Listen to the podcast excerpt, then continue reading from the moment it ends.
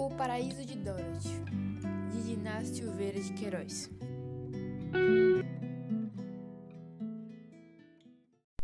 Foram tantas as notícias depois do carnaval que quase não houve lugar para o caso de Dorothy. Celebra hoje a cronista a aventura dessa radiosa viagem da turista americana. Pela lacônica informação no jornal, soube que Dorothy tinha mais de 60 anos e chegará com aquele bando sequioso de alegria, bem ingênuo turista de navio de luxo.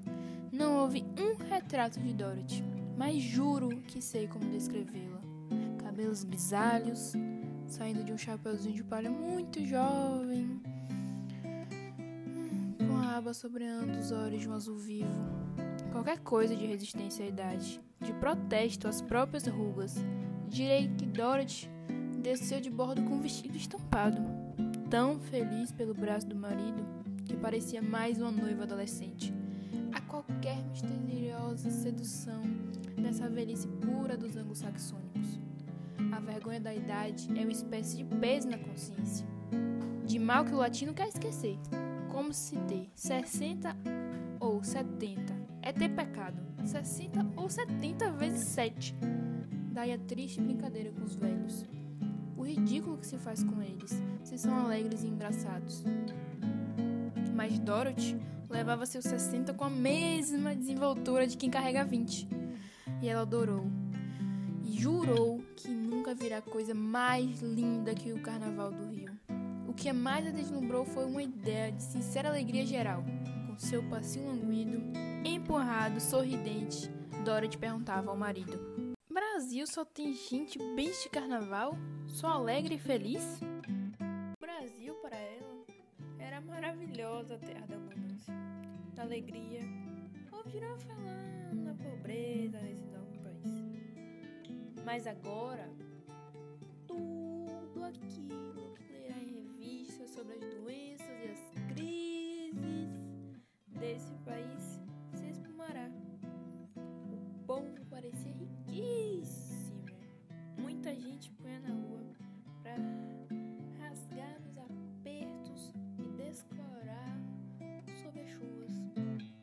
Trajes riquíssimos. Era queima incessante do dinheiro. Mas a cidade, em peso, parecia ter dinheiro. Um rio de dólares que a assombrava para despejar com a maior prodigalidade. Dorothy, que vinha de um país onde se bebe bastante, admirava-se vendo muita gente fazer loucura de bêbado, estado de absoluta sobriedade.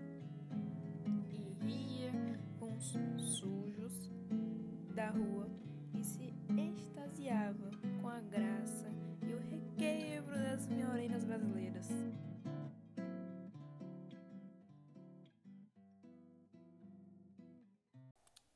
Havia o calor, a chuva, uma atmosfera densa, pesada.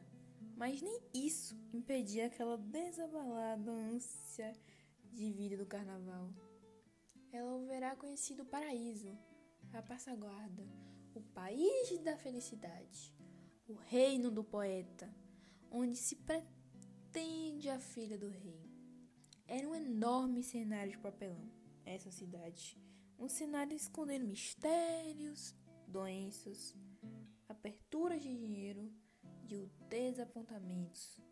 Mas a turista não sabia. Dorothy, que chegara no sábado de carnaval, deveria embarcar com os companheiros na quarta-feira. Mas aconteceu que esse alegre coração de 60 reagiu estranhamente àquele velho ditado: ver Nápoles e depois morrer. Teria o coração de Dorothy esse coração de turista que embrulha histórias e lugares cometido engano. Pois ele viu o rio, sentiu a grande ilusão de um carnaval, que é a caricatura de felicidade coletiva, e deixou de bater. Simplesmente.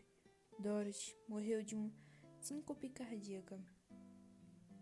E justamente na madrugada de cinzas e agora só seu corpo volta à pátria.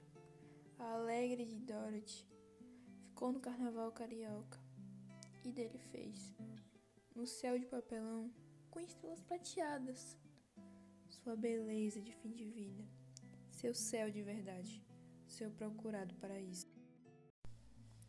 Esse é um produto laboratorial da disciplina de Dramatização em Rádio do curso de Publicidade e Propaganda na Universidade Federal do Recôncavo da Bahia, produzido no semestre 2020.3, orientação Guilherme Fernandes, leitura da crônica O Paraíso de Dorothy, de Diná Silveira de Queiroz, por Juliana Rocha Serra.